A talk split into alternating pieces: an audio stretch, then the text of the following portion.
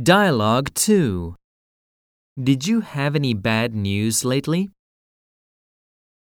Yes, my boyfriend and I broke up last week.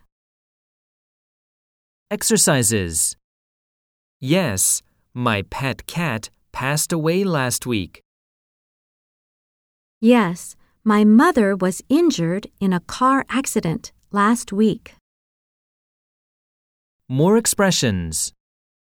I had a big fight with one of my best friends.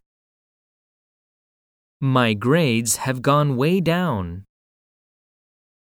I was cut from the starters on my lacrosse team. I dropped my cell phone and it broke.